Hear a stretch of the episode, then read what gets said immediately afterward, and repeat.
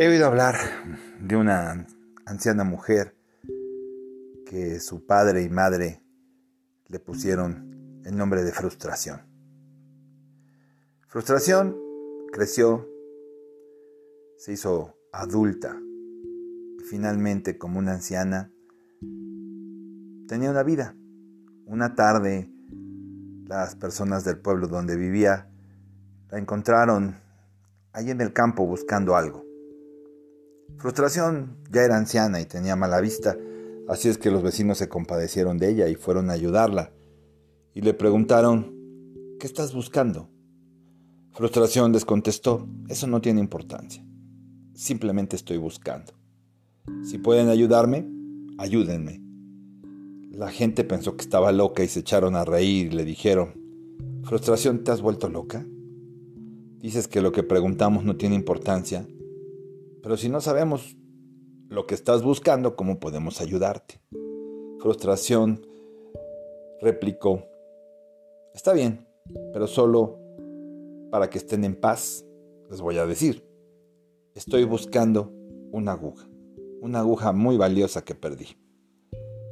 En ese momento que supieron que buscaba, se pusieron a ayudarla, hasta que alguien se da cuenta de que el campo es muy grande y la aguja muy pequeña, de manera que le preguntó, por favor frustración, dinos dónde has perdido la aguja o dónde crees que la has perdido, porque si no esto va a ser un trabajo imposible. El campo es muy grande y vamos a pasar buscando eternamente. ¿Dónde la has perdido? ¿Lo recuerdas? ¿Tienes una idea? Frustración les contestó. Otra vez, otra vez preguntándome cosas sin importancia. ¿Qué tiene eso que ver con buscar? Sus vecinos se detuvieron y le, dijeron, desde luego, que has perdido el juicio. Frustración dijo, ok, ok, solo por que estén en paz les voy a contestar. La perdí en mi casa. Molestos los vecinos le dijeron, ¿y entonces por qué estamos buscando aquí? Y se dice que frustración les respondió, porque aquí hay luz y en mi casa no. Se estaba poniendo el sol era tarde ya y en el campo aún quedaba un poco de luz. Soy tu amigo y servidor Roberto Balcázar, médico egresado de la Escuela Superior de Medicina del Estado de Puebla. Tu amigo Robalki, me da mucho gusto que nos acompañes. Esta parábola es muy significativa porque nos hace preguntarnos, ¿verdad? ¿Qué buscamos los seres humanos? ¿Qué buscamos? Es interesante la historia y el nombre de frustración como pues sus padres lo pusieron como padres, padre y madre, que es esta sociedad. Y la palabra frustración designa un sentimiento de decepción por el intento fallido de lograr algo que viene. Algo, por lograr algo. Entonces eso como, como que alguien nos llevó al error, a la decepción, a la equivocación, ¿verdad? Entonces es como también viene del verbo frustrare, que significa ser engañado. Y así vivimos, engañados, creyendo que somos felices con lo que estamos haciendo, con lo que encontramos. Y un día nos encontramos enfermos, colapsados, tristes, amargados. Y sin saber qué buscamos, sin saber qué buscamos, sin saber a dónde vamos. Tarde o temprano, yo sé que estás ocupado en este momento muy ocupado, con muchos compromisos, mucho trabajo, muchas cosas. Y en realidad no te pones a analizar, pues, ¿por qué estás tan ocupado? ¿Qué buscas con toda esa ocupación? ¿Por qué tu vida se ha vuelto una búsqueda continua y desesperada? Una búsqueda de no sabes qué. Pero tienes esa intensa necesidad de llenarte con algo, pero no sabes con qué. Como que existe cierto estado de ánimo en el ser humano que no sabemos qué va a pasar, encontremos lo que encontremos, no sabemos si vamos a estar contentos o si vamos a estar satisfechos. De hecho, con nada estamos contentos y satisfechos. Corriste detrás del teléfono y no estuviste contento tras del matrimonio, tras de una familia, tras de una casa, tras de un negocio. Entonces parece que el destino de los seres humanos es igual que el de frustración, ¿verdad? Por lo que muchas veces nos sentimos enojados, irritados, frustrados. porque lo que conseguimos muchas veces no tiene sentido en ese mismo momento. Cuando lo conseguimos ya no tiene sentido y empezamos a reanudar nuestra búsqueda. Y así estamos, en una búsqueda continua, tengamos lo que tengamos. Fíjate cómo el pobre busca riqueza o busca dinero, el enfermo busca salud, el débil busca poder, el tonto quiere ser más listo, el gordo quiere ser delgado, el delgado quiere estar gordo y nadie sabe exactamente para qué quiere eso. Entonces tenemos que comprender esa búsqueda misma porque en esa búsqueda misma está nuestro mundo ideal. ¿Qué es nuestro mundo ideal? ¿Por qué existe ese, ese deseo? Yo le llamo mundo ideal. Parece que hay un vacío en nosotros, porque usamos mucho la mente. Y la mente es como, pues como un agujero negro en el espacio, ¿verdad? Es, así es, es una, es una estructura, es, así es la mente, como una estructura gigantesca, como un enorme agujero eh, negro. Y no paramos de, de arrojar y de arrojar y de arrojar cosas a ese agujero. Y esas cosas no paran de desaparecer y de desaparecer nada llena ese agujero. Nada contribuye a satisfacerlo. Y así estamos toda nuestra vida buscando. Buscando, buscando. A veces buscas reconocimiento, buscas amor, paz, salud, dinero, y lo buscas en el mundo. Otras veces crees que lo buscas en Dios. Lo buscas en ese masaje, en esa oración, en ese momento de felicidad, en una meditación. Y así continúas buscando. Es como si estuviéramos enfermos de buscar. Y eso no nos permite estar en el kairos, en el presente, en el tiempo de Dios. No nos permite darnos cuenta que, como dijo Pablo, porque lo sintió en él vivimos, nos movemos y tenemos el ser. Porque eso que buscamos, eso que esperamos, ese protocolo, eso que es para después, nos lleva a otro lado. Y entonces finalmente la búsqueda se vuelve una proyección, un deseo, una idea de lo que es ser felices, de lo que es el amor, de lo que necesitamos esperar. Y eso que necesitamos está en otro lado. Existe pero en otro lado, en otro lugar. No en este momento ni aquí y ahora, aunque Dios nos lo ponga enfrente. Existe, sí, pero no es ahora. Así lo crees.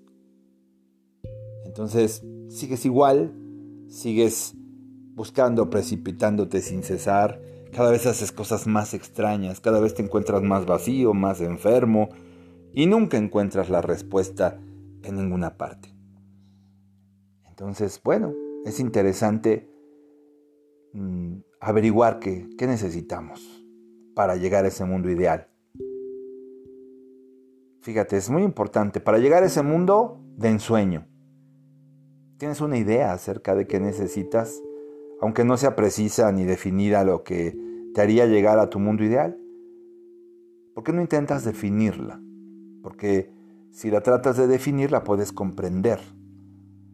Y si lo puedes comprender, llegarás a la conciencia. Y si llegas a la conciencia, te vas a dar cuenta que no te hace falta buscar nada porque la búsqueda solo continuaría en un estado de ensoñación, porque las cosas no estarían claras, seguirías buscando, movido por un impulso, por una necesidad interior.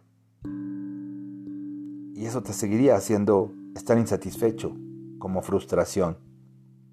Te repito, es una necesidad. Y bueno, es algo que difícilmente vas a encontrar a veces piensas que lo vas a encontrar, como te dije, en ser una persona respetable, famoso, reconocido, amado. Pero bueno, yo creo que todas esas personas que crees que son así, famosas y ricas, buscan hasta el final de su vida. Buscan, se dan cuenta que lo que encontraron no les dio la satisfacción. Así es que es importante que te detengas por un, momento y pienses, que te escuches a ti mismo, que escuches a tu corazón. No necesitas buscar afuera. Es muy importante. ¿verdad? Así es. Observa a las personas, si son felices, cómo están en algún lugar, por un momento, y al día siguiente. Entonces, esa es la hipocresía de nuestra sociedad. No mostramos lo, que tenemos dentro. No mostramos nuestro verdadero rostro. Lo mostramos a algunas personas, a quien es más cercano a nosotros, a quien puede comprenderlo. Pero ¿a quién consideras suficientemente cercano a ti como para comprender tu rostro? Fíjate que ni siquiera lo que hoy consideramos eh, como enamorados o como amantes, ni ellos muestran su verdadero rostro. Por eso nadie sabe nada de nadie. En, en un momento alguien te ama, en otro momento ya no te ama, porque te amó con la mente, porque te amó con egoísmo, porque no quería desaparecer. Y entonces se quedó ahí, en la isla de su propio ego. Se quedó cerrado. Entonces no es buscar en, en, nadie, ni en compararnos con nadie. Es vernos a nosotros mismos y es aprender a ver con el corazón. Y que salga lo que hay en nuestro interior, aunque corramos el riesgo de muchas, del temor o de la locura. No, yo creo que no hay más riesgo que el no ser nosotros mismos, el no ser auténticos, el reprimirnos. Si te reprimes, perderás tu salud, la abundancia, la felicidad, el entusiasmo, perderás las ganas de vivir. Perderás toda tu vida si te reprimes, como lo has hecho hasta ahora, porque eso es algo dañino, muy tóxico, algo que nos envenena. Aprende a escuchar tu corazón y haya lo que haya en tu corazón, sácalo. Y te vas a dar cuenta y al poco tiempo vas a conseguir y vas a disfrutar una vez que aprendas a ver con los ojos del alma. Vas a ver que es algo tan hermoso que nunca más querrás vivir en la inconsciencia, en la fatuidad, en la vanidad, porque bueno, eso es lo que nos han enseñado, ¿verdad? De alguna manera. Entonces, bueno, te vas a dar cuenta que vas a entender y vas a ver probado lo que es real. Porque desde niño aprendimos a decir lo que no queremos, a reprimirnos, a reprimir lo que es real. Antes de que te des cuenta realmente de lo que es real, se te enseña a reprimirte, a suprimirte, se te enseña a vivir de manera mecánica, inconsciente, sin saber inclusive lo que hacemos. Por eso hoy te invito, te invito a que seas sincero contigo mismo, no hay otro trabajo más grande en el mundo que ser sincero contigo mismo, de ser responsable contigo mismo. Tienes que responder ante tu corazón y ante Dios. Porque el día que no estemos aquí, Dios no va a preguntarte, ¿por qué no fuiste otra persona? ¿Por qué no fuiste como tal persona? ¿Por qué no hiciste lo que hizo tal persona? Dicen que cuando un gran sabio estaba muriendo, Alguien le preguntó, ¿por qué no te pones en paz con Dios? ¿Por qué no estás orando a Dios? ¿Tú crees que Jesús va a dar testimonio a tu favor? El hombre dijo, te voy a decir una cosa, Dios no me va a preguntar por qué no fui como Jesús. Me va a preguntar por qué no fui lo que, lo que soy. ¿Por qué no fuiste lo que te envié a hacer. Ese es el asunto, en ser uno mismo. Y eso es algo que puedes resolver en este momento y en este tiempo. Y vas a ver cómo ya no hay problemas, cómo se presenta ante ti tu mundo ideal. Ese mundo que es hermoso y misterioso para ser vivido y que no es un problema para resolver. Es simplemente, sencillamente, vivir y disfrutar de ese tiempo que Dios tiene para ti porque aquí y ahora son los momentos adecuados para ser feliz. Tómalo en cuenta, tómalo muy muy en cuenta, te lo dejo pues para que lo revises. Y me despido, me despido con una reflexión acerca del mundo perfecto. Y alguien decía, mi mundo perfecto no excluye los problemas, pero tendría por delante la emoción y el sentimiento, el valor y el corazón. Mi mundo perfecto, mi mundo ideal, sería algo sin medidas, sin publicidades. Solo le propaganda a la felicidad. Sería un mundo ideal. Sería un mundo rodeado de personas que buscan a Dios, que quieren despertar a la conciencia, que ven más allá del horizonte, que puedan apreciar a las estrellas, que duerman con sus recuerdos del día que pasó. Mi mundo ideal lo estoy soñando. Todavía lo estoy soñando, todavía lo puedo encontrar. Aquella persona, parte de mi mundo ideal, porque tengo partes en este momento de lo que creo que puede ser mi mundo ideal. Es algo que me hace crecer por momentos, soñar que vivo en mi mundo ideal, superando las dificultades, anhelando despertar pronto, por el simple hecho de vivir. Es algo que aunque pase los días, nunca podré olvidar, porque simplemente es parte de este amor que hoy Dios me permite sentir, por lo que hoy puedo vivir. Te deseo un excelente, excelente día. Mi nombre es Roberto Balcázar, soy médico egresado de la Escuela Superior de Medicina del Estado de Puebla. Tu amigo Robalgi, comparte, cuídate mucho y sé muy feliz. Que Dios te bendiga.